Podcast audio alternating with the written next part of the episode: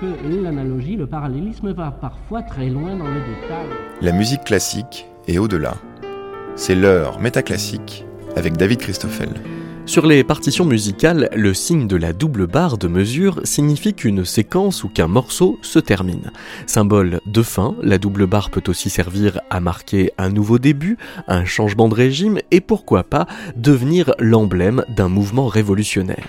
C'est ce que vous propose d'explorer les étudiants de la classe de culture musicale du CNSM de Lyon. Dans ce numéro barré de Métaclassique, ils vous proposent une fiction radiophonique qui imagine comment une prise d'indépendance de leur institution par rapport à l'État français pourrait conduire à des questions concrètes, comme par exemple la Constitution qui devra réorganiser les liens entre les différents départements du conservatoire, l'annexion de la Saône qui sépare actuellement le bâtiment principal de celui où les cours de danse sont dispensés, l'indépendance alimentaire du conservatoire complètement autogéré, autant de questions de démocratie archi-locale qui pourraient métaboliser un débat musicologique jusque-là sous-investi à savoir faut-il préférer les simples ou les doubles barres de mesure. Par ordre d'apparition, vous entendrez donc Nathan Magrecki, Irène Hontan, Cassandre WB et Esther Brie, mais encore les étudiantes, étudiants et quelques professeurs du Conservatoire national supérieur de musique et de danse de Lyon, interpellés sur l'autonomie nouvelle de leur établissement, avec la complicité du Centre culturel de rencontre d'Ambronay qui a pu accueillir les doubles baristes dans le cadre d'une session très spéciale conçue et animée par l'écrivain et métamédiateur Joël Carwanton.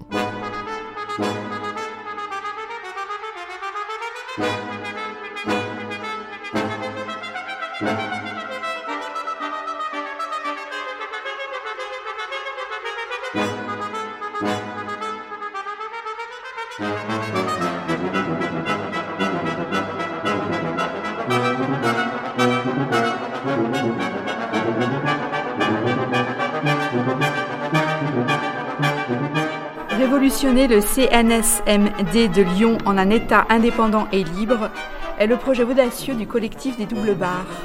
Des élèves libres et ensemble pour construire une école ouverte, inclusive et autonome. Leur mot d'ordre, l'excellence d'entraide, pour sortir de la compétition et s'affranchir de la tutelle de l'État. Nous recherchons la symbiose d'une vie en autarcie dédiée à la musique. Une plongée époustouflante dans un monde musical revisité à l'ombre de la pensée révolutionnaire et la prise de pouvoir d'artistes en devenir. S'affranchir des dogmes et rendre l'utopie possible. C'est tout le propos de ce manifeste. Les doubles baristes construisent un État indépendant, rêvent d'un ailleurs où la musique irrigue la vie, remplit son rôle social et dépoussière les esprits étriqués. Un manifeste qui nous éclaire sur un jeune mouvement aux oreilles attentives au bruit du dehors et au silence. À bas la compétition, le carcan pédagogique, les pupitres et les familles. En avant l'entraide, l'ouverture, l'excellence qui unit et rassemble, le troc libérateur. Utopie ou révélation? C'est pas mal notre affaire, il y a quand même pas mal de journaux qui parlent de nous. Est-ce que vous avez eu un peu le temps de regarder ou pas encore? Oui Nathan, euh, j'ai pu regarder ça tout à l'heure. Euh, il y a pas mal de choses qui sont sorties ce matin, je suis vraiment super contente. Euh, par contre, le problème vient du, Figaro. Je ne sais pas si tous les deux vous l'avez lu, euh, Nathan et Cassandre, mais ils n'ont vraiment pas compris le, les doubles baristes.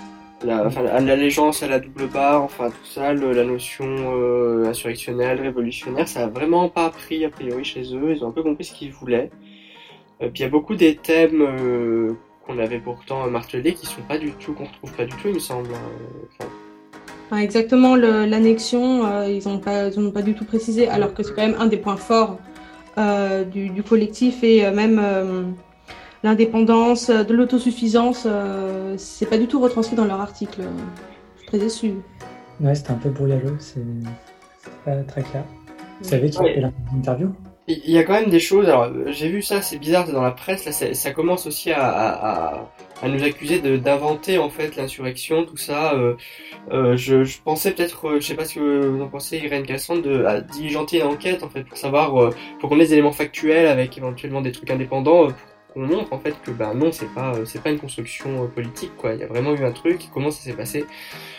Oui, oui, il faut vraiment qu'on comprenne en fait qui est pour la simple barre et qui est contre, euh, contre la simple barre et pour la, les doubles barres, tout simplement. Indiscutablement pour la double barre de mesure. Ce qui est commencé doit être marqué comme commencé, et idem pour une fin. Une fin doit être nette. Il s'agit de briser, là, par rapport au conservatisme et à la mollesse de la, de barre de mesure, de l'indolente barre de mesure. Vive la double barre qui permet entre le début et la fin d'une œuvre d'installer des temps non métrés ou métrés dans des métriques tout à fait variables. Euh, oui, coucou les double baristes. Euh, ce petit message juste pour vous dire que là, j'ai pas mal d'échos en ce moment de gens qui versent un peu dans les théories du complot, de dire que l'insurrection a été préparée, que c'est des gens, enfin, il y a des, y a des choses dessous. Euh, du coup, je me dis, ce serait bien de tirer ça au clair et de, de, faire quelques interviews de personnes clés. Et du coup, j'ai pensé à Franck Langlois, la prof d'art et civilisation et d'histoire de la musique. Euh, bah, d'abord, il est chercheur, euh, tout ça, il a une thèse, et puis il est assez, euh, assez impliqué dans le tissu institutionnel, donc généralement, il connaît ce genre de choses. Donc, je me suis dit qu'on pourrait peut-être aller l'interviewer. À ce moment-là, j'étais dans une salle de cours en train de méditer sur la dernière œuvre qu'Eric Satie nous avait fait parvenir depuis l'au-delà. Tout d'un coup, effectivement, le bruit euh, d'agitation est parvenu. Au début, c'était difficile de savoir euh, s'il ne s'agissait pas d'une dispute euh, entre collègues, mais pour quel motif? Et là, effectivement, le motif artistique est réel. on ne vole pas un quatuor à cordes. ce qu'il a joué, il va de soi. L'émoi était grand, très grand et nous avons vu que ça mettait en route des, principes fondamentaux. Sans doute, euh, le temps passant, nous pourrons mesurer quels étaient les événements avant-coureurs de cet événement premier, qui manifestement marque une sécession du CNSMD de Lyon par rapport à tout ce qui l'entoure. Pour le reste, nous verrons dans les événements à venir. Eh bien, il y a eu euh, une transcription pour, euh, cuivre euh, d'un quatuor à cordes et ça, a entraîné une émeute en fait parce que la transcription était très mal faite, ça a heurté tout le département des cordes et du coup la chose a dégénéré. combat d'archer versus, versus cuivre, voilà, ça a mal tourné. La quasi-totalité du parc instrumental et une bonne partie de la médiathèque et notamment le fond Nadia Boulanger, en fait, on s'aperçoit que c'est du faux, que ça a été concocté, quoi, financé avec de, l'argent pas très, pas très net. On se demande s'il n'y a pas un émir qatari là-bas derrière. Donc, euh, du coup, c'est euh, le branle-bas de combat parce que les gilets jaunes, euh, ou quoi du moins ce qu'il en reste, s'en mêlent. Ils veulent reprendre leur argent et du coup, il faut sauver les meubles et pas que les meubles si on veut arriver à sauver euh, l'institution et ce qui nous tient à cœur. Euh, une insurrection Parce que les élèves n'aimaient pas euh, la couleur des murs. Moi je suis pour parce que toutes les bonnes choses ont une fin. Voilà. et ben on a jeté des pots de peinture sur les murs. Et non, il n'y a pas eu de mort. Beaucoup de blessés. Ça se passe une prise de pouvoir collective des élèves, on monte un potager partagé parce qu'on est un peu moisi pensez donc que cette euh, insurrection était prévisible en quelque sorte, qu'il y avait des, signes avant-coureurs? À mon avis, elle était prévisible et travaillée. Euh, je ne pense pas du tout qu'il s'agissait d'un mouvement euh, dit spontané, comme lors de cette représentation d'opéra à la Monnaie à Bruxelles en 1831 qui donna naissance très rapidement à l'indépendance de la Belgique. Non, ce sont des événements euh, préparés depuis longtemps, et ce que nous ne savons pas, l'histoire le dira, c'est si l'événement lui-même, c'est-à-dire cet, euh, emprunt, plutôt ce vol de musique euh, par des cuivres, qui osent voler des, de la musique de quatuor à cordes, était l'événement prévu pour tout déclencher, ou si il y a ici une part de hasard. La recherche décidera. Et comme euh, du coup on sait que tu as assisté au concert, euh, est-ce que tu peux nous donner ton ressenti, comment ça s'est passé, ta version des fêtes pour qu'on puisse euh, enfin, confronter à celle des autres? Oui, eh ben, du coup en fait je pense que les problèmes c'était les, les quatuors justement de, de, cuivre, ils étaient présents dans la salle, les quatuors de, cordes, il y avait les violoncellistes, les, les, violinistes aussi. Surtout les violonistes, en fait, on a senti tout de suite qu'il y avait déjà un mal à l'aise à l'intérieur de la salle à partir de ça. Et à partir d'un moment, en fait, qu'il y a première note du quatuor qui commence à jouer, de, de cuivre du coup, les violonistes, ils ont commencé à, à balancer des choses par terre, de faire du bruit, à rigoler. Du coup, comment tu expliques ce, ce déferlement de, de, de, violence en fait par rapport à l'œuvre elle-même euh, En tant que compositeur, qu'est-ce que toi tu as pensé de la transcription? Mais du coup, la transcription en fait, je pense en fait c'était trompé par rapport au timbre et la continuité du son qu'on pouvait avoir dans un quatuor à corps par rapport à un quatuor à cuivre. Et effectivement, sur ces sujets, je pense que j'étais partant pour les défendre, les quatuors à cordes, même si, en effet, j'étais un peu plus. Euh... C'était un essai, en fait, une expérimentation par rapport au quatuor à cuivre. Et du coup, c'était plus intéressant, ça, d'essayer des choses. Quand le quatuor à cordes, en fait, il s'est reposé plus sur, euh, sur un truc, justement, d'écriture un peu inscrit dans l'instrument, dans des instruments, c'est-à-dire dans la tessiture des quatuors. C'est quand même une texture qui marche toute seule d'une certaine manière. Du coup, j'étais partagé dans deux, deux, esprits en tant que compositeur. J'étais fasciné par l'expérimentation de cuivre et en même temps, je défendais un peu l'écriture du quatuor du côté violoniste et écho. Donc pour toi, il y, a, il y a quelque chose de, entre l'académisme et la, et la recherche euh, en musique, quoi, enfin en création qui, se, qui s'incarne là oui, évidemment, dans quelque sorte, oui. C'est déjà inscrit dans l'instrument, en fait, la, la, création et la, les idées. C'est-à-dire, on a le choix. On peut utiliser un instrument comme euh, quelque chose qui, qui existe par l'histoire ou l'instrument pour quelque chose qui existe par notre langage. Et déjà, du coup, un quatuor, on est très... Le quatuor, c'est, évident pour un compositeur, c'est une des choses plus difficiles. Euh, on imagine bien pourquoi. Et... Et en effet, on peut se reposer sur cette, euh, cette euh, écriture un peu, comme je disais, un peu donnée par les instruments. Quand effectivement, avec un quatuor à cuivre, peut-être il y a un peu plus une bonne à, situation, ça à imaginer parfois, aussi au niveau de vous la... savez, moi je crois pas qu'il y ait de bonnes ou de mauvaises situations. Moi, vous savez, j'aime les Moi, si je devais résumer ma vie Et aujourd'hui, je ne crois pas qu'il y ait de, bonnes ou de mauvaises Euh, transcriptions.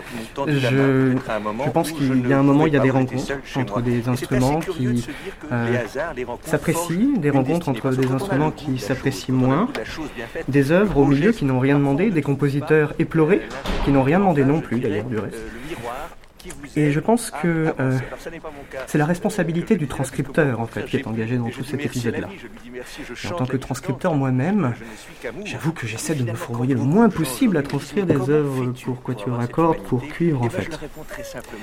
Le mépris est patent des deux côtés. D'un côté, euh, c'est de la musique sérieuse, le quatuor à cordes, vous comprenez euh, Puis ces instruments qui peuvent faire plusieurs notes en même temps, c'est hyper problématique. Enfin, je veux dire, ça devrait être interdit dans les conservatoires. Il y, y en a marre à la fin. Il y en a marre. Je veux dire, moi je suis pour les instruments monodiques. Vous savez, il y a un Mahler qui, qui attachait les papiers l'un après les autres parce qu'il ne voulait pas voir la, la barre des fins, tu vois. Du coup, il avait toujours cette idée d'écriture, d'écriture continue. Du coup, je pense que la réponse, c'est sans barre. Donc est-ce que tu te définirais comme un anarchiste de la carrure?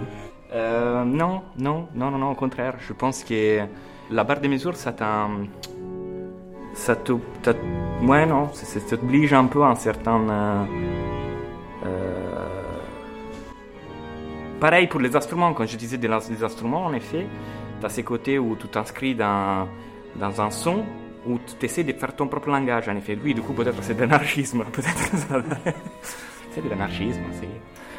Et est-ce qu'il y a une dimension politique pour toi dans la barre de mesure? Bien sûr, bien sûr. Et laquelle est-elle?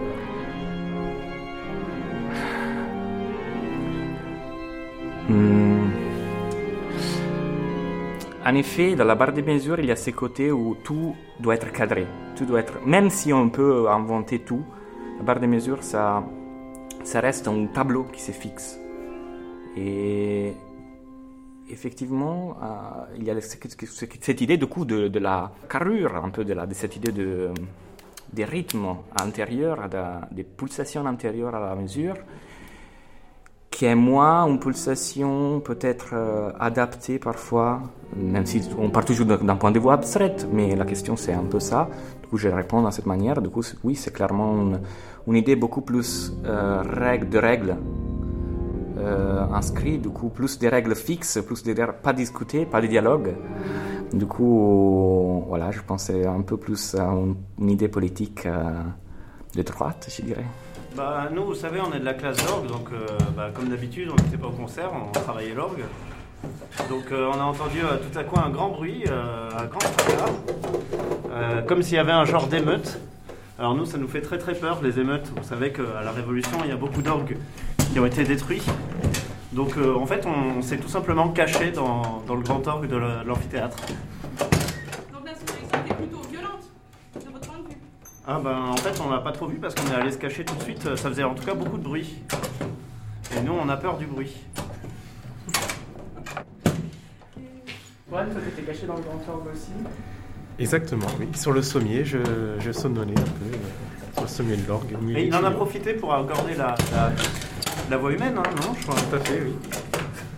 Et là, on est en même temps en train d'ex- d'exercer nos poignets en fait, pour travailler la souplesse euh, via un instrument euh, tout à fait euh, pédagogique qui s'appelle le baby-foot. Et vous réunis toute la classe d'orgue euh, dans la salle à ce moment-là?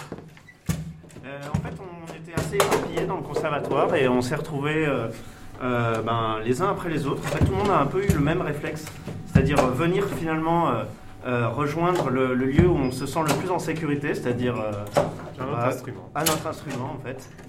C'est-à-dire, c'est même le seul lieu. euh, euh, c'est le seul lieu qu'on fréquente.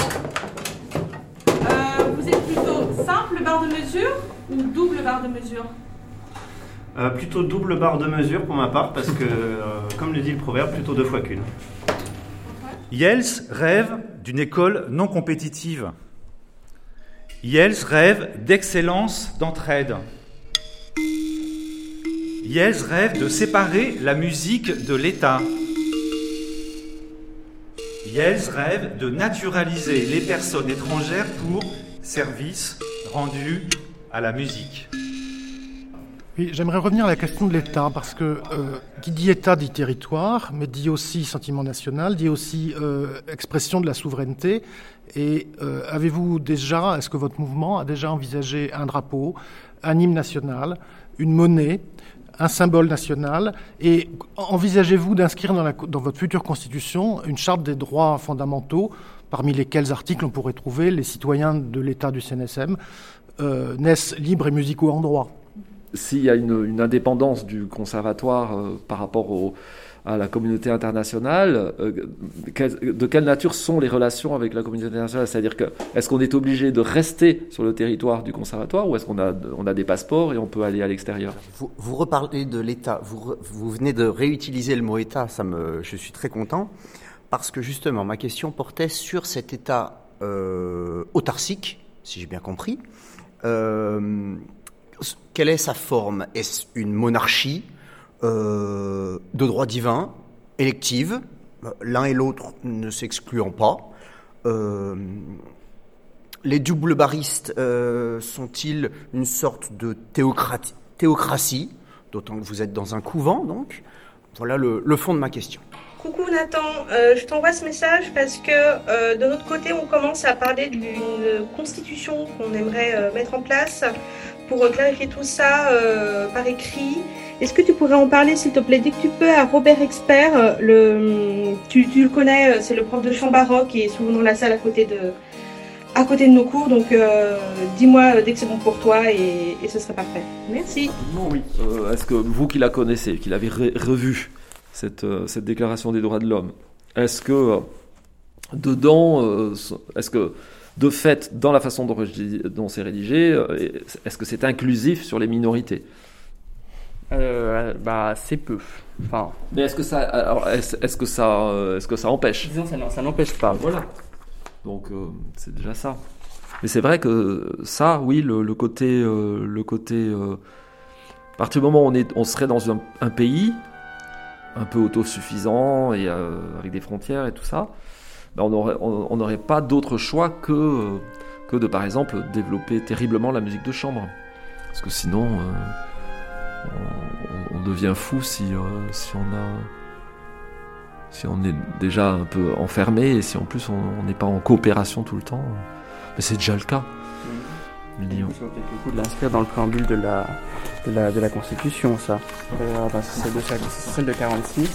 Et je note, puisque ça serait une idée, voilà, alors, euh, ils auront le, quelque chose comme donc le peuple Le peuple euh, donc, du CNSM de Lyon proclame solennellement son attachement donc, aux droits de l'homme et aux principes de la souveraineté nationale tels qu'ils ont été définis par la déclaration de 1789 et son attachement aux pratiques de la musique de chambre et à son esprit. ouais, c'est pas mal. C'est une Ouais, bonne première. C'est euh, assez plaisant. Ouais. ah ouais. Ouais, ouais.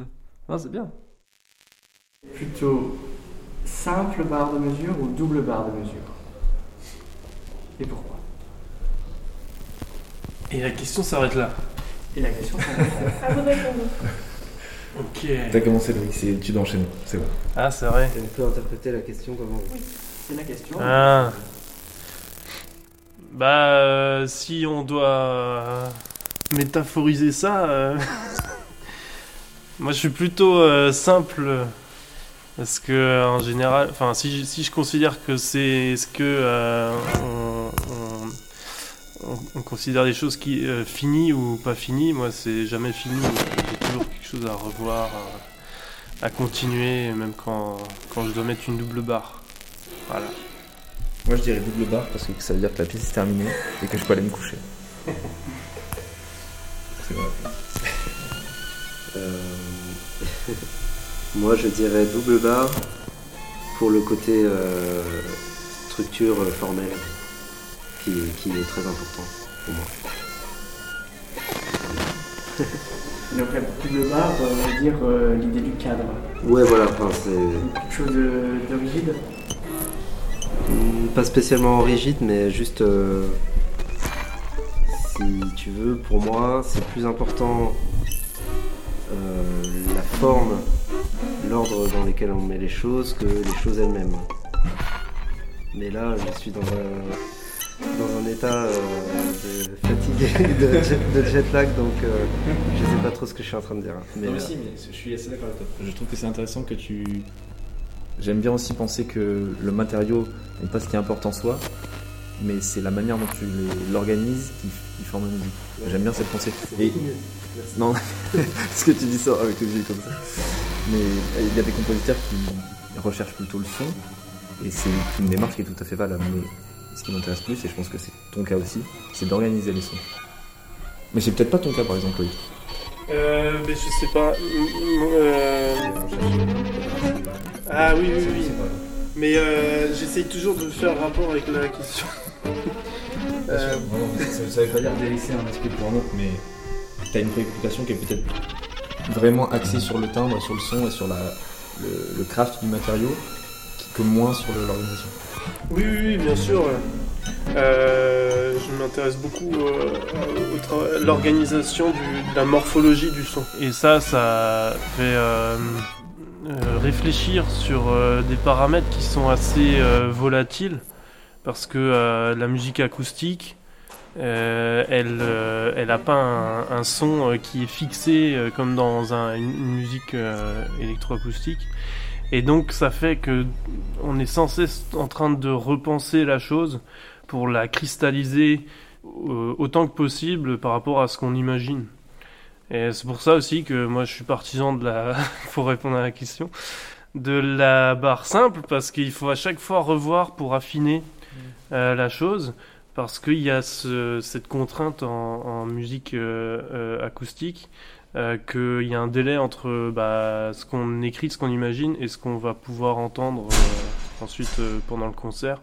Donc des révisions, des, choses comme ça qui, sont nécessaires pour bah, faire vraiment ce qu'on a imaginé faire.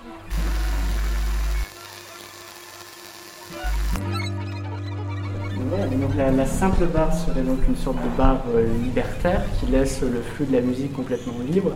Et au contraire, euh, l'organisation, euh, la structure de la, de la double barre euh, serait peut-être plutôt quelque chose, une organisation euh, sinon totalitaire, tout au moins euh, très hiérarchisée, tout ça. Je dirais du tout orienté comme question. C'est ça. Oui, non, mais je tire des conclusions un petit peu hâtives, je trouve. Mais je suis assez d'accord. Il y a quelque chose de totalitaire dans la double barre. Mais il y a Parce que la double barre est. La double barre est. est- Pas de barre, c'est le plus, le plus libre peut-être. Ah, pas de barre, c'était une époque, euh, c'est- une mode, euh, mais qui a, qui a vécu son temps. Euh, salut Nathan, je crois que tu recherchais un commentaire contradictoire sur la question des formes ouvertes. Eh bien, je crois que j'ai trouvé ton interlocuteur.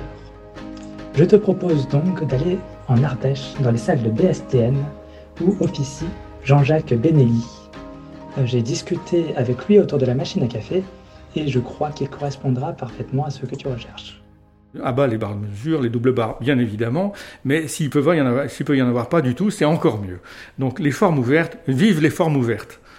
Mais euh, ne craignez-vous pas que, alors certes, en passant d'un système très pyramidal euh, avec un directeur, un directeur des études, une, des, des- des départements, des chefs de département, euh, à passer à un système totalement ouvert, on n'arrive pas à l'anarchie totale au conservatoire? Alors, moi je trouve que cette idée de, de forme ouverte appliquée à la structuration d'un conservatoire, ça, ça pourrait être un concept absolument, euh, absolument intéressant. Il faudrait vraiment essayer de, de voir ça parce que euh, déjà, donc ça voudrait dire euh, comment les comment les anciens les anciennes structures par département par exemple peuvent être euh, à quoi ça pourrait correspondre dans l'idée d'une forme ouverte donc à des ensembles qu'on pourrait effectivement dans lequel il y aurait de- tout un ensemble de, de liens plutôt rhizomales plutôt qu'une structure hiérarchique, déjà, ça serait beaucoup plus sympa, cette idée-là. Donc, on pourrait faire des parcours comme ça à travers les départements, on pourrait faire créer des, des- relations. Ça, ça, commence à, me- parler un peu. Donc du coup, vous, ne seriez pas un, par- un partisan d'une conception fédérale où, chaque département aurait son espace géographique avec ses droits de douane, son propre règlement. Euh, vous seriez plutôt pour une libre circulation euh, entre les départements. Oh bah oui, oui, oui, tout à fait. D'ailleurs, la notion de département, euh, je ne sais pas si- s'il faudrait, euh, si elle, serait bien intéressante. Euh, mon collègue m'avait raconté des expériences quand il était directeur d'un conservatoire à Paris, en me disant que lui, son idée, c'était effectivement de, faire exploser les, départements d'instruments, mais de, de créer justement des ensembles de, musique de chambre, et donc par là, de, ça serait ça la discipline principale, c'est-à-dire ce qui est justement ce qui, ce qui fait la sociabilité euh, euh, de, de, la musique, c'est-à-dire rencontrer des gens d'autres, euh, d'autres univers. Donc on pourrait rebâtir le conservatoire en, partant sur des formations de musique de chambre ou de, ou de formations de petits, petits ensembles ou d'orchestres, etc. Et là, on aurait une vision totalement différente de l'établissement. Ça, effectivement, parce que faire du violon avec des violonistes, qu'est-ce qu'il y a de plus embêtant? Mais est-ce que vous craignez pas une perte identitaire, puisque cette insurrection vient quand même au départ d'une, opposition entre deux, entre deux corps euh, instrumentaux, entre les cuivres et les, cordes, les cordes ayant très mal euh, vécu le fait que la- l'arrangement de leur quatuor à cordes avait été très mal mené par, euh, par, les, par les étudiants en cuivre, et c'est quand même, ils sont comme venus aux mains. Est-ce que vous craignez pas qu'il y ait une perte d'identité euh, et, de, reconnaissance? Et vous ne pensez pas qu'à mêler ainsi euh, toutes sortes de, de, de corps instrumentaux différents, on ne recrée une espèce d'empire complètement composite et que ça finisse en poudrière des Balkans? Bon, euh... moi je pense que les violonistes auraient intérêt à faire des transcriptions des, pièces pour cuivre. Euh, par exemple, euh, à, la, Renaissance, il y a les, fameuses fanfares de Gabrielli et tout ça, ça serait magnifique avec des, ensembles à cordes et tout ça. Donc on pourrait, il devrait, il devrait se poser la question de faire, ce, de faire le chemin inverse aussi. euh. Pourquoi les cuves n'auraient pas le droit de transcrire les, les, à cordes et tout ça Euh, Bon, euh, Bartok a dit euh, transposons, tra- enfin faisons des transcriptions. Il était pour des transcriptions même complètement délirantes. Pourquoi pas un clavecin et je, sais, je sais pas quoi, trois trombones. donc moi je pense que le, les, les cuivres auraient avantage, enfin les cordes auraient avantage à s'intéresser au répertoire des cuivres. Il y a des choses formidables.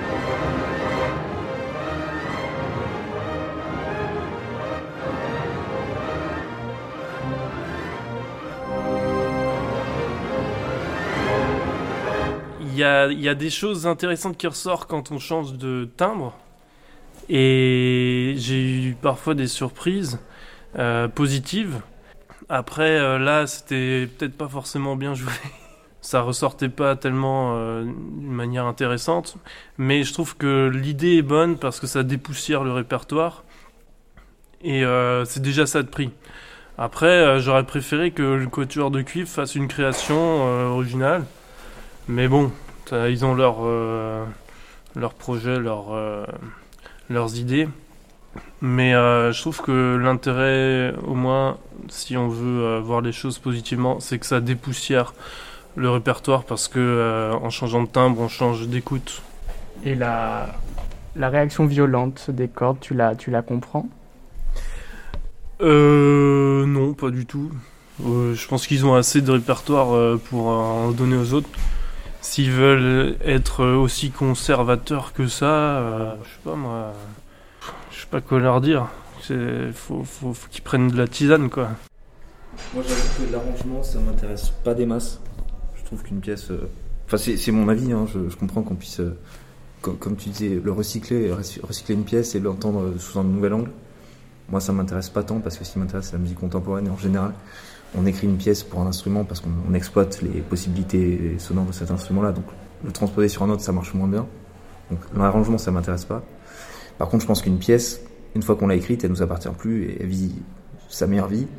Et si c'est des cuivres qui la jouent, ils la jouent mal, j'en ai rien à cirer. Ils font ce qu'ils veulent, la, pièce elle existe quoi. Ok, alors euh, je lis le collectif des doubles barres. ça semble être l'auteur. Euh, libre et ensemble. C'est visiblement le titre. Manifeste du mouvement des doubles barres. C'est le sous-titre. Et aux éditions Utopiste, donc avec un logo.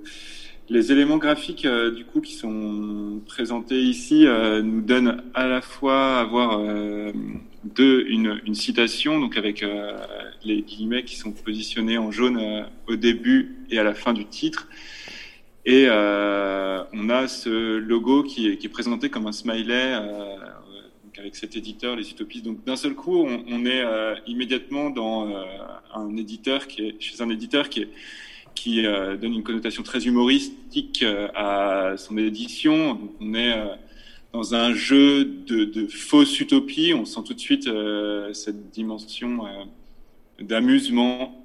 Euh, donc, on n'est pas dans un objet très très sérieux quand même ici. euh.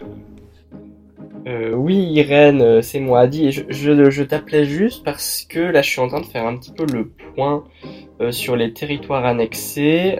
Donc, a priori, en Brunei, c'est bon, il n'y a pas eu de grosses réactions diplomatiques, enfin, ça a l'air de les arranger de, qu'on le prenne. Mais du coup, j'ai une petite question là pour où en est le dossier au niveau de, de la Saône et de la portion là sous le pont.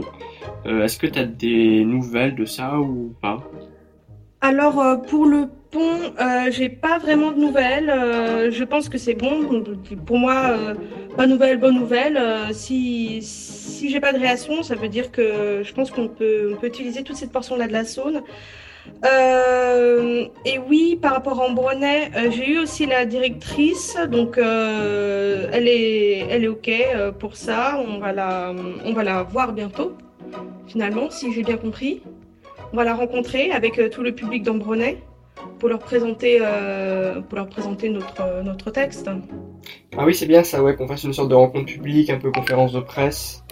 Euh, je pense, ouais, que ça peut être bien, et puis euh, voilà, parce que c'est vrai que les gens comprennent pas forcément ce qui se trame en termes d'annexion, tout ça, c'est un peu violent. Donc c'est pas mal si on va, euh, si on va faire un peu de, un peu de pédagogie, effectivement, ouais, très bonne, très bonne idée.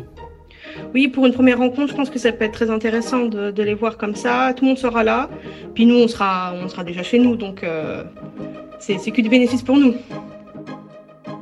Ouais, ouais, bah super. Bah écoute, on fait comme ça. Et ben, bah on y va, puis on prévoit ça, on prévoit le train et tout ça, et puis, Bon, super, merci beaucoup. Merci à toi. Voilà, en tant que directrice du centre culturel de rencontre, on est en même temps dans cet échange euh, depuis un certain temps. Et en même temps, on est, euh, voilà, vous parlez d'une alliance diplomatique. Alors c'est vrai que je vois bien tout l'intérêt de, de décloisonner les doubles barres, mais enfin, euh, ça, ne concerne qu'une période tout à fait ciblée. On est quand même sur des principes qui sont des principes décrits, et je trouve un peu contradictoire en fait d'utiliser euh, le principe d'un ouvrage pour défendre quelque chose qui déconstruit justement un mouvement esthétique euh, de la période plutôt baroque jusqu'à la période récente, alors qu'il y a plein de mouvements de la musique autodidacte actuellement, et je trouve qu'on est déjà au-delà des doubles barres.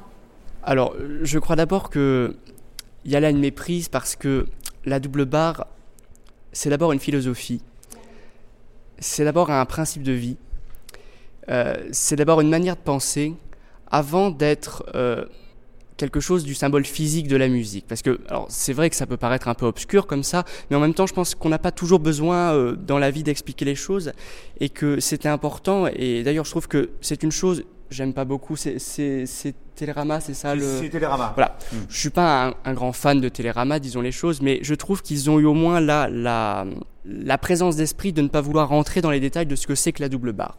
Euh, parce que la double barre, si vous voulez, c'est très simplement en musique, c'est le signe, c'est le signe du changement, c'est le signe qu'on passe à autre chose, c'est le signe de la fin éventuellement, mais d'une fin qui peut aller vers vers euh, vers autre chose, qui peut aller vers du nouveau, qui peut aller vers un retour au début, qui peut, c'est quelque chose de très ouvert. Donc déjà, je pense que penser la double barre comme une donnée esthétique, comme quelque chose qui enfermerait, c'est un premier contresens, mais qui peut-être vient de la manière que nous n'avons pas communiqué euh, tout à fait comme il faut dans, dans le livre.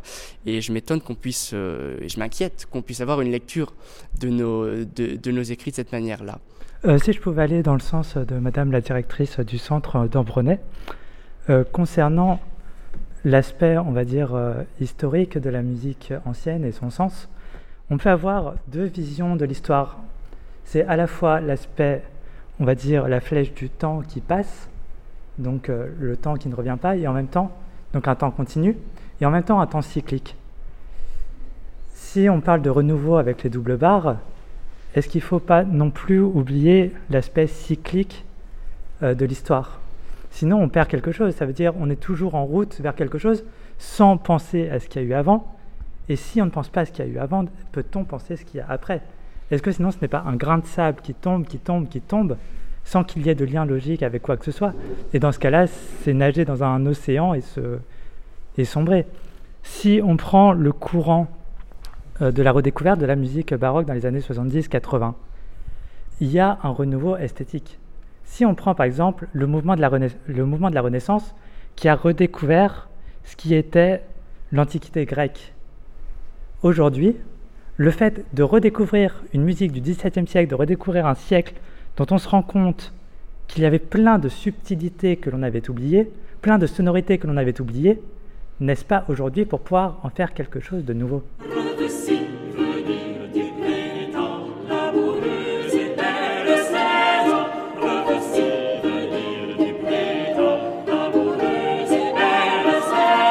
Moi, j'ai une question par rapport à la, présentation que fait Télérama de votre ouvrage, que je trouve assez ambiguë, assez floue en tout cas.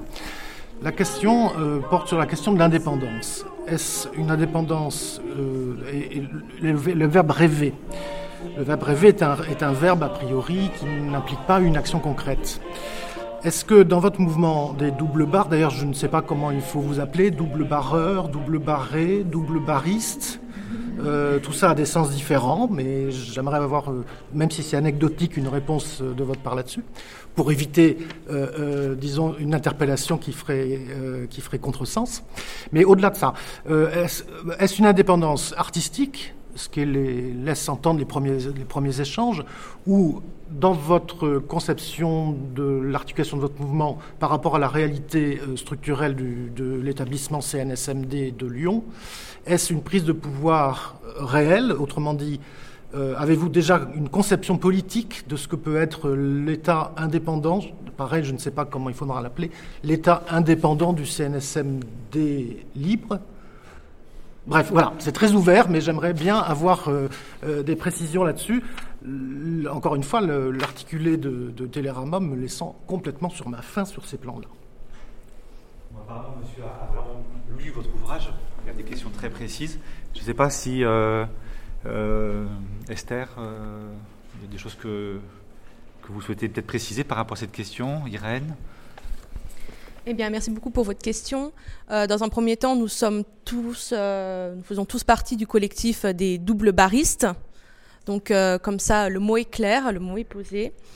La révolution, en tout cas la, prise de pouvoir, s'est faite au conservatoire par les élèves, nous faisons tous partie en fait maintenant du collectif double bariste. Nous avons pris le dessus.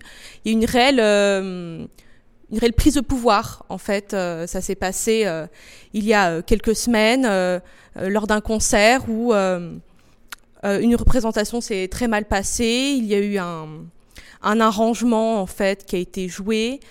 C'était un quatuor à cordes, un, un morceau qui a été joué sur scène normalement, qui devrait être joué par un quatuor à cordes, qui a été joué par des instruments à vent en cuivre, donc des trompettes et des trombones qui ont joué ce morceau-là.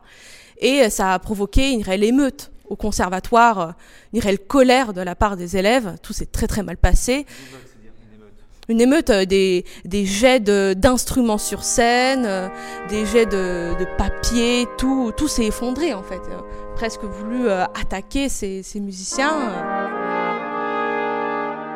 Nous avons eu un débat à ce sujet, à savoir s'il fallait euh, s'asseoir tous euh, pacifiquement dans la cantine et en bloquer l'accès, ou bien euh, prendre les assiettes et les, et les projeter dans le parc euh, du conservatoire. Euh, C'est un, un débat assez mouvementé, il faut le dire, entre partisans de, de la non-violence et partisans de la violence. Surtout qu'à cela s'ajoutait un, un troisième problème qui était le, le gâchis de la nourriture, il faut le dire. Mais malheureusement, la révolution ne se fait pas sans quelques violences. hein. Nous en avons des exemples dans l'histoire, n'est-ce pas? Donc nous avons décidé de projeter les assiettes dans le parc, dans la Saône, sur la voie publique, euh, ce qui nous a semblé le moyen le plus efficace d'attirer l'attention. Depuis ce moment-là, nous, sommes totalement, euh, en tout cas, nous essayons d'être totalement indépendants. Nous avons créé ce micro-État. Nous sommes totalement euh, autosuffisants au sein du conservatoire. Donc nous, nous mangeons avec euh, la nourriture de, nos jardins, nous euh, buvons ce que nous, euh, ce que nous avons à proximité, nous Votre avons des vin, fontaines, votre vin, notre vin. vin, euh, nous cultivons des vignes. Voilà, derrière le conservatoire, nous avons quelques terres. euh, Nous avons aussi la Saône juste à côté, donc qui nous permet de nous donner un peu d'énergie aussi, avec euh, quelques petits euh, ajustements faits par la technique du conservatoire qui nous aide beaucoup. D'ailleurs, euh, peut-être que certains le savent, le Conservatoire national supérieur de musique et de danse de Lyon était autrefois un, un couvent. Et donc, euh, il abrite de très grands jardins et qui, qui pouvaient euh, permettre de, eh bien de, nourrir euh, toute la communauté. Alors, c'est fort de cette histoire aussi que, que nous avons choisi bah, de finalement retrouver cette, cette autonomie qui était voilà, jadis bien présente. Et voilà, out- outre le verger, il y a des- des très belles serres qui permettent euh, évidemment de nourrir aussi, euh, euh, produire bah, des légumes sur un temps un peu plus long. Puis voilà, un petit jardin ornemental aussi pour bien aussi nous nourrir d'une certaine beauté de, la roseraie. Oui, moi je me pose la question puisque vous dites que, en fait, vous avez fait scission quelque part. C'est ça, hein si j'ai bien compris. Pourquoi vous êtes toujours dans, le, dans les locaux, entre autres, du conservatoire Alors, c'est- pas tant une scission qu'une prise de pouvoir. Vous voyez, je, je, je pense pas que la Révolution française en 89 se soit posé la question de se dire euh, il faut que la Révolution se fasse ailleurs en, en dehors de France, vous voyez. Donc justement, l'idée était double, c'était à la fois de repenser complètement le modèle qui était un modèle ancien, qui bah, justement date de, euh, pour, pour certaines parts de la Révolution française, pour d'autres d'une part un peu plus utopiste d'il y a 40 ans dans les années 80 pour le CNSM des de Lyon, euh, de se dire qu'il y avait là des, des choses qui ne pouvaient plus marcher en, dans, dans, dans- en 2022. Euh, de l'autre côté, sur la, question de, pourquoi est-ce que nous restons dans les locaux et pourquoi nous, parce que nous sommes simplement attachés à, cette, à ce petit lopin de terre, à cette enceinte qui est le conservatoire. Euh, c'est on considère que le lieu pour faire de l'art est très important et que c'est un peu l'extension de la pratique artistique que d'avoir des beaux lieux, que d'avoir des lieux spirituels et que donc à la fois le- les lieux, les locaux du CNSMD qui sont un ancien couvent, donc un bâtiment historique, et l'abbaye d'Ambronay sont des lieux fondamentaux pour représenter l'importance du, du patrimoine historique dans la pratique artistique. Au commencement était un son. Et de ce son est sorti des institutions. Le son est devenu un verbe et le verbe est devenu une action. Simple bar, c'est vrai que ça, par définition, en fait, ça laisse toujours ouvert un peu la chose, ça laisse toujours le discours ouvert, mais du coup, j'ai la tendance peut-être à préférer ça. N'empêche que, par exemple, la deuxième bar, c'est intéressant, parce que la deuxième barre, ça te permet aussi de finir les choses, finir les pièces. Du coup, dans une création, en fait, la, la chose intéressante, toujours à dire, c'est toujours à faire, c'est poser cette deuxième barre à la fin pour dire, ok, c'est fini. Pour mettre les points, on peut revenir toujours, mais mettre point. Mais du coup, entre les deux simples, simple barre ou deuxième euh, ou double barre, je dirais sans barre, comme ça. Sans, on laisse cette idée d'écriture plus ouverte. Euh, et voilà. La double barre, c'est plutôt pour revenir à ou est-ce que ça ouvre vers autre, autre chose? C'est très belle question en effet. Hum, la double barre, déjà la mettre, la poser, en fait, c'est un, acte de courage, en fait. C'est vraiment dire, OK, là, je, pose les, idées, je, je, prends la responsabilité de la pièce. Du coup, c'est, c'est, comment dire, c'est pas, peut-être pas en revenir, mais déjà poser la pièce par terre, dire, OK, elle existe. Elle existe, elle est différente de moi, et j'ai, le droit de la, de la regarder, de dialoguer avec elle, mais du coup, d'une façon différente. C'est aussi une manière aussi de donner, de l'écouter aussi de, manière différente. Quand le, concert il arrive, tu l'écoutes de manière différente, tu sens la pièce différente. Et toi, après la double barre, qu'est-ce que tu aimerais qu'il y ait? Ah ben, que la pièce, il me parle. Qu'il me commence à...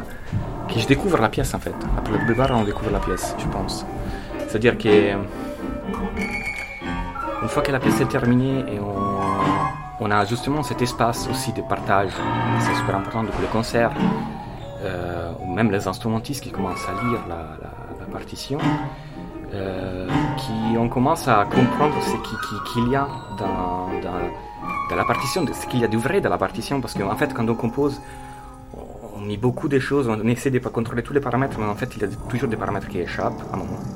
Et du moment que la, la, pièce, cette double barre, elle est mise, après la double barre, qu'est-ce qui se passe? Tu découvres la pièce en fait, tu l'entends. L'entends et t'entends les sons, t'entends ce qui marche, ce qui ne marche pas. En effet, ça peut être beaucoup un moyen pour revenir la pièce, mais sinon, tu la regardes et tu, peux dire, euh, tu découvres des choses qui marchent, qui tu marcher, qui, peut-être marcher pas. Mais surtout, c'est une question vraiment de se découvrir, je pense aussi pour moi, surtout euh, à travers en fait euh, les temps que tu as passé sur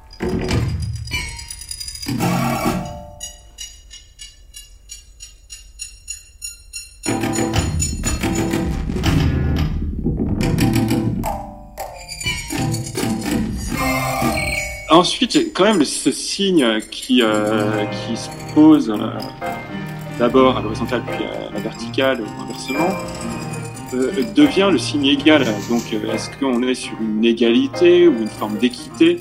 Le terme de l'entraide, moi, elle, fait plutôt référence ici à un objectif d'équité.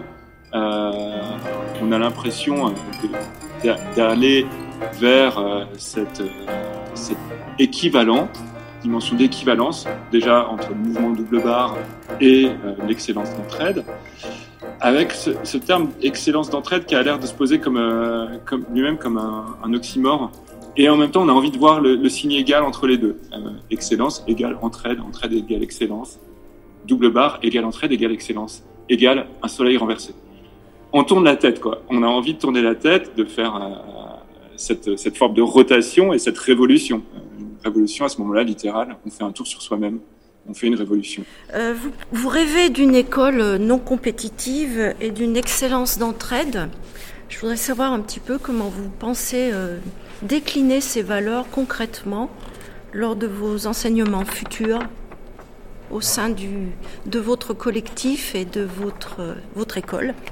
Euh, oui, donc nous essayons de, supprimer euh, toute forme de, compétition. On sait que parfois l'émulation est saine, mais qu'elle peut aussi euh, détruire euh, certains profils qui sont un peu plus fragiles et qui supportent mal d'être toujours comparés.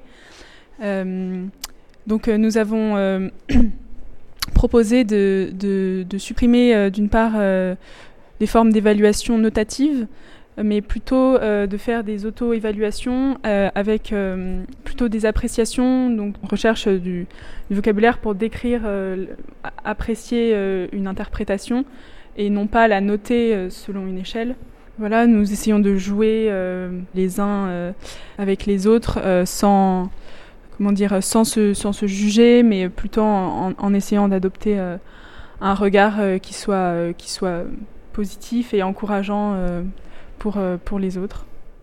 Oui, alors je vous épargnerai de, de savoir si vous vous appelez double bariste en, référence à Raymond Barre, qui a quand même été maire de Lyon. Euh, mais euh, à un moment donné, j'imagine que votre vocation euh, d'étudiant dans la musique, c'est de sortir du, du conservatoire, notamment vocation européenne, j'imagine. Euh, à l'heure de l'actualité, vous parlez de, de, professeurs dans des cachots, vous parlez euh, de poches de résistance, vous parlez euh, des caractéristiques de votre État dont, que vous voulez montrer à la face du monde. Dans quelle mesure l'Europe actuellement n'est pas vraiment dans ces tendances-là, ou alors vous participez du désordre mondial qui s'est accéléré depuis semaine Alors d'abord, je dois vous dire que nous aimerions beaucoup que l'on parle autant de la prise d'indépendance du CNSMD que l'on parle d'autres événements européens. Mais hélas, euh, je crois que nous sommes un peu boudés par certains médias. Très honnêtement, Télérama, il a fallu les harceler pour qu'ils viennent, ce que je trouve absolument honteux. Je, crois qu'il y a une chose, euh, il, y a, deux plans. D'abord, nous, ne sommes pas un régime autocratique et quand bien même il y, a, pu y avoir une forme de violence, il n'y a pas eu de blessés, il n'y a pas eu de morts. Et Quant à ces professeurs sur des cachots, leur statut est très simple. C'est que pour le moment, ils n'ont pas de, de, de, visa, voyez, de, statut au sein euh, de ce nouvel état double bariste. Donc par conséquent, nous ne pouvons pas les laisser librement circuler sur le territoire de cet état. Ah oui, mais les cachots sont confortables, hein, je veux dire, c'est sous terre, mais enfin, euh, il y a des temps de promenade, euh, enfin, non, non, ils sont bien traités. Hein. Oui, bien, si j'ai bien compris, il semblerait que vous soyez dans une démarche de démocratisation de la musique, c'est-à-dire la musique pour tous. Et je voudrais savoir euh, comment est-ce que vous envisagez la relation avec le CCR d'Ambronay à ce niveau-là? Ça peut prendre de, de, de multiples aspects. Il y a beaucoup de choses à imaginer. Et notamment, enfin, euh, pour démocratiser quelque chose, il faut la donner au public d'une certaine façon. Il ne faut pas que ça soit quelque chose qui soit en dehors de la vie des gens et que les gens aillent vers cette chose-là et en repartent. Si on prend la vision de l'art à la Renaissance, à la période baroque, c'est l'art, ça fait partie de la vie, ça fait partie de la vie sociale, ça fait partie de la représentation qu'ont les gens de la société. C'est au cœur de la société. Je considère qu'aujourd'hui, on a perdu cet aspect-là et donc comment peut-on véhiculer bah, de manière véritablement crédible euh, l'art si ça reste confiné dans des événements, si ça reste confiné dans, on va dire dans un, dans un cadre et que tout le reste de la vie à côté de ces événements-là ne véhicule pas cet esprit? Alors que pourtant l'art, c'est ce qui permet de cultiver l'esprit, de nourrir l'individu, de permettre sa construction, son esprit critique, euh, sa sensibilité. Donc euh, ce qu'on attendrait d'un partenariat avec Ambronais, ce serait de pouvoir multiplier les événements qui donneraient au public à être, à être au cœur de l'art et des manifestations artistiques. Peut-être que je peux compléter parce que du coup on était en pourparler effectivement euh, sur d'autres modalités que les modalités marchandes dans nos échanges, c'est-à-dire qu'un renoncement effectivement au statut d'intermittent qui est subventionné par le ministère, qui n'est plus là, donc et, vraiment de pouvoir jouer sans relation marchande, donc sans cachet, etc., à charge du CCR d'aider euh, à, l'élément autarcique fait de cette nouvelle euh, institution d'une certaine manière. Donc on, on rebâtit un modèle économique sur d'autres bases que je joue un concert, je suis payé et les publics viennent, il est payé. Donc il y avait cette réflexion-là en cours. Moi, je voulais intervenir précédemment parce que j'ai vu récemment, j'ai été interpellée moi-même par, par la République des musiciens anonymes. Euh, qui en fait déjà constitué, mais qui a des revendications un peu similaires, mais d'un autre registre, qui était justement sur toutes les musiques actuelles dont vous ne parlez pas, du tout à l'heure actuelle. C'est comme s'il y avait une scission entre les instrumentistes sur instruments et ceux qui sont euh, vraiment sur euh, outils numériques. Ça m'a frappé quand même que c'est quelque chose qui n'est pas du tout dans votre circuit. Et cette République est déjà très active pour reprendre le pouvoir des grosses institutions comme Facebook, Spotify, etc. qu'on connaît, pour, pour pouvoir militer, parce que c'est un enseignement qui est horizontal, avec des gens qui se passent, qui se passent justement d'enseignants et, et qui récupèrent réclament notamment la fin des droits d'auteur pour pouvoir finalement exploiter à fond toutes les ressources musicales. moi justement, je voulais savoir si vos anciens, anciens professeurs certes, il est il y en a qui sont rentrés dans votre jeu, parce que vous avez parlé quand même tout à l'heure qu'il y en avait qui étaient au cachot, si j'ai bien compris. Quand même assez euh, raide. Parce qu'ils ont appris à tricoter, ils ont au moins ça. Moi, ma question, ce serait de savoir, là maintenant que vous avez, euh, parce que c'est encore à, construire, hein, je pense que le chemin, il est encore euh, assez long, euh, est-ce que vous avez un, premier recul sur les, les, gens que vous recrutez, les, les, prochaines promotions, les prochaines arrivées? Est-ce que vous touchez du coup à un public, est-ce qu'il y a une évolution dans le public que vous recrutez? Et du, et quelle est cette évolution? Est-ce que vous avez déjà une visibilité là-dessus? L'excellence d'entraide, en fait, c'est un peu votre mantra. Mais concrètement, euh, comment vous avez expérimenté ça, en fait, dans votre vie quotidienne de musicien et de musicienne? Euh, Vous n'avez pas l'impression quand même que votre monde est un peu utopique et quand même un petit peu idéaliste? C'est très bien, moi je trouve que c'est... Voilà. Mais est-ce que vous voyez ça sur euh, la longueur, sur le temps, sur la durée? Parce qu'on sait quand même que tous ces mouvements qui, ont émergé, où il n'y avait pas de direction, où il n'y avait pas de, tout était sur le même plan, n'ont pas non plus été très, très loin. Nous sommes conscients de, ces euh, enjeux. Euh, nous avons pensé qu'il était important d'abord de, de remettre euh, l'art au centre. parce que ce qui est très compliqué avec la situation actuelle, c'est qu'on doit, on essaie de faire rentrer l'art dans une valeur marchande, un spectacle avec des prix de billets, un coût.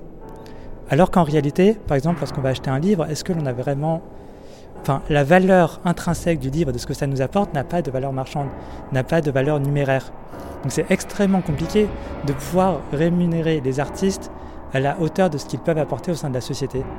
Donc nous avons d'abord voulu mettre, décloisonner la place de l'art, et ensuite penser vraiment au cadre pratique pour comment est-ce que ça s'insère dans le monde et comment est-ce que même cette vision de l'art transforme au fur et à mesure la manière dont euh, est construite la société et quelles sont ses valeurs.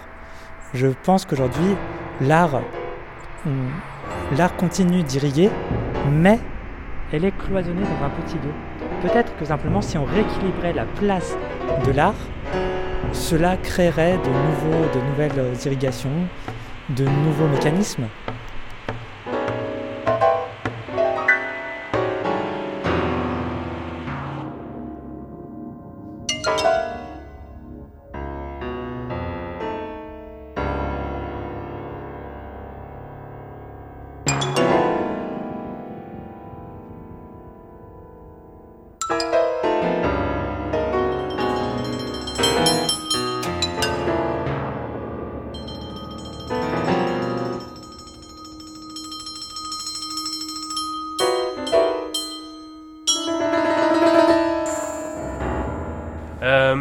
mais c'était ça, parce qu'il y a aussi l'idée de deadline euh, dans la double barre. Il y a l'idée de dire, euh, bon, on passe à autre chose.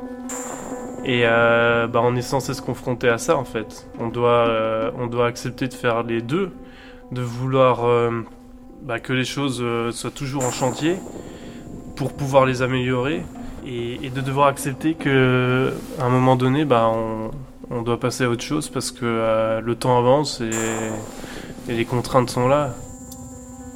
On vous remercie euh, euh, voilà, d'avoir euh, été attentif, d'avoir posé toutes ces questions-là. Peut-être que ça vous a aidé aussi à avancer dans votre réflexion qui est encore en cours. Et donc on vous remercie de votre participation. et puis bah, on va vous laisser partir, continuer tout ça. Merci beaucoup pour vos questions passionnantes et pour cet échange tout à fait stimulant intellectuellement. Merci beaucoup.